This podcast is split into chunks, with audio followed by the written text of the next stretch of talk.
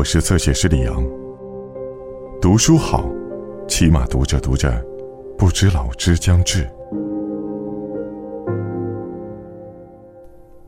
人与人之间情断意绝，并不需要什么具体的理由，就算表面上有，也很可能只是心离开的结果，事后才编造出的借口而已。因为倘若心没有离开，当将会导致关系破裂的事态发生时，理应有人努力去挽救。如果没有，说明其实关系早已破裂。东野圭吾，解忧杂货店。真幸运。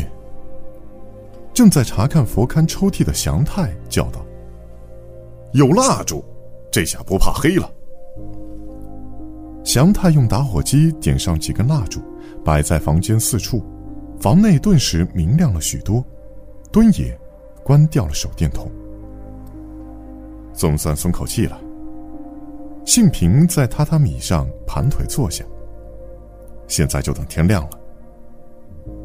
敦也取出手机看了眼时间，凌晨两点半刚过。哟，里面还有这种东西。拉开佛龛最下方的抽屉后，祥太翻出一本杂志，看样子是过期的周刊。给我看看。敦野伸出手，擦去灰尘。敦野重新审视着封面。一名年轻女子在封面上微笑，大概是演艺明星吧。他觉得自己仿佛在哪儿见过，仔细打量了一会儿，才想起来。是个经常在连续剧里出演母亲角色的女演员，现在应该已经六十多岁了。敦野把周刊翻过来，查看发行时间，发现是在距今约四十年前。他把这事儿告诉祥太和幸平，两人都惊得双目圆睁。真厉害，那个年代都发生什么事儿了？祥太问。敦野翻看着内页。周刊的样式和现在没什么区别。手纸和洗衣粉遭抢购，超市一片混乱，这个好像听说过。这我知道。幸平说：“是石油危机。”敦野扫了一遍目录，又翻了翻彩页，便合上周刊。里面既没有明星写真，也没有裸女艳照。这家人是什么时候搬走的呢？把周刊塞回佛龛的抽屉，敦也扫视着整个房间。店里还有少量商品，冰箱和洗衣机也都在，似乎走得很匆忙。准是连夜逃跑。祥太断定，没有客人上门，欠的债却越来越多，然后某天夜里就收拾细软跑路了。嗯，总之就是这么回事吧。也许吧。我饿了。幸平可怜巴巴的说：“不知道附近有没有便利店？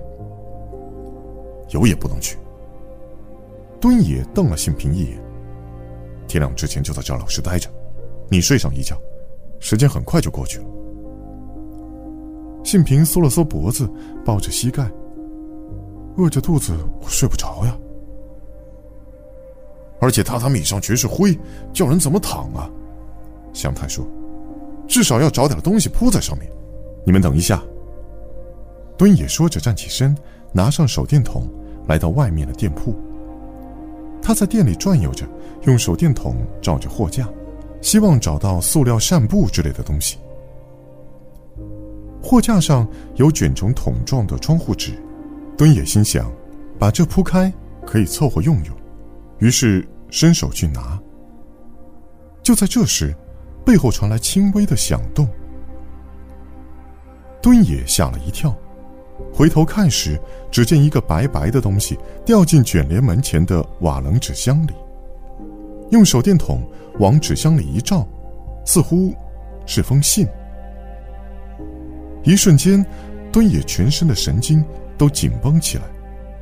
信是从头箱口丢进来的，三更半夜，又是废弃的屋子。不可能有邮递员来送信。可见，有人发现敦野他们躲在这里，并且有事情要告诉他们。敦也做了个深呼吸，打开投信口的盖子，向外张望。本以为说不定已经被警车团团包围，不过，跟预想相反，外面黑沉沉的，杳无人影。稍稍松了口气，敦也拾起那封信，信封正面什么也没写，背面用圆圆的字体写着“月兔”。拿着信回到何氏，给祥太和信平看过后，两人的脸色。都变得十分难看，这是怎么回事？不是原来就放在里面了吗？祥太说。